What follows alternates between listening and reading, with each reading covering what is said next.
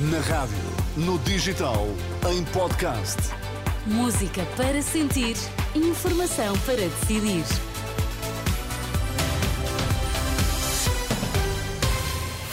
Vai conhecer os títulos em destaque nesta edição das três. Boa noite. Boa noite. A Procuradoria-Geral da República investiga benefícios fiscais a Luís Montenegro.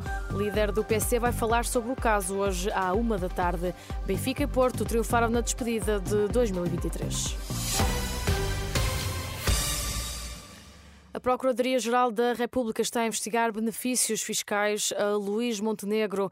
Em causa está a alegada concessão indevida pela Câmara de Espinho à habitação do líder do PSD. De acordo com informação confirmada à Renascença pelo gabinete de Lucília Gago, o inquérito foi aberto na sequência de uma denúncia anónima. Luís Montenegro já reagiu à notícia.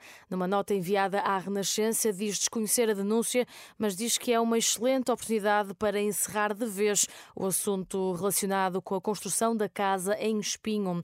Montenegro garante que não teve qualquer tratamento especial em relação aos outros cidadãos. O líder do PSD vai falar sobre o caso hoje em conferência de imprensa à uma da tarde na sede do partido no Porto. Portugal corre o risco de uma progressiva ingovernabilidade em 2024. É o que diz à Renascença o padre Lino Maia. O presidente da CNIS receia um eventual incumprimento do PRR e a possibilidade de uma recessão. Uma progressiva ingovernabilidade deste país, eu penso que eh, corremos esse risco.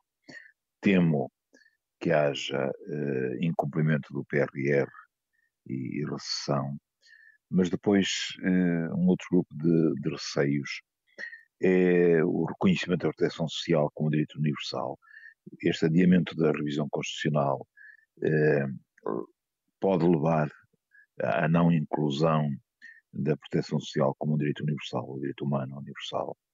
Depois, um entristecimento de posições que inviabilizam consensos nacionais para um sério combate à pobreza, à inclusão social, nomeadamente os sem-abrigo, e à coesão territorial. As preocupações do padre Lino Maia para 2024. Este é um excerto de uma entrevista ao jornalista Henrique Cunha, que pode ler com mais detalhe em rr.pt. A Ordem dos Médicos recomenda o uso de máscara para minimizar o impacto das infecções respiratórias, numa altura em que a procura das urgências é especialmente elevada devido à gripe A e a outros vírus.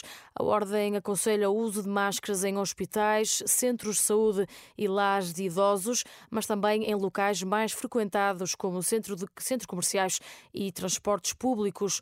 Os médicos aconselham ainda a quem apresente sintomas de infecção respiratória que fique em teletrabalho. No futebol, o Benfica recebeu e venceu o Famalicão por três bolas a zero e está agora na liderança provisória da Primeira Liga. Falta o jogo de hoje entre o Sporting e o Portimão.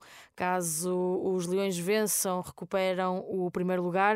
No final do encontro na luz, o técnico dos encarnados, Roger Schmidt, reconheceu que a equipa conseguiu a vitória através de contra-ataques eficazes.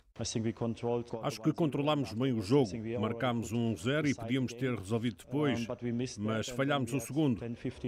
Depois tivemos 15 minutos difíceis, tivemos de defender e decidimos o jogo em boas transições. Foi uma vitória merecida devido a trabalho árduo. No outro encontro da 15ª jornada, o Porto venceu em casa os Chaves por uma bola a zero. No final do jogo, o treinador Sérgio Conceição sublinha que não foi uma vitória fácil. Não é fácil, as equipas organizam-se bem defensivamente, têm jogadores que no momento da transição uh, são fortes, qualquer equipa do, do nosso campeonato, uh, e é preciso ser, ser equilibrado naquilo que é o nosso atacar a baliza do adversário e defender a nossa. Porque depois, no fim, com um futebol espetáculo, com mais gols e sair daqui com empate, acho que ninguém gostaria porque nós estamos habituados a ganhar. Sérgio Conceição, o treinador do Futebol Clube do Porto. O Sporting pode recuperar hoje a liderança isolada da tabela se vencer o jogo frente ao Portimonense, uma partida que está marcada para as oito e meia da noite. Tem relato aqui na Renascença e acompanhamento ao minuto em rr.pt.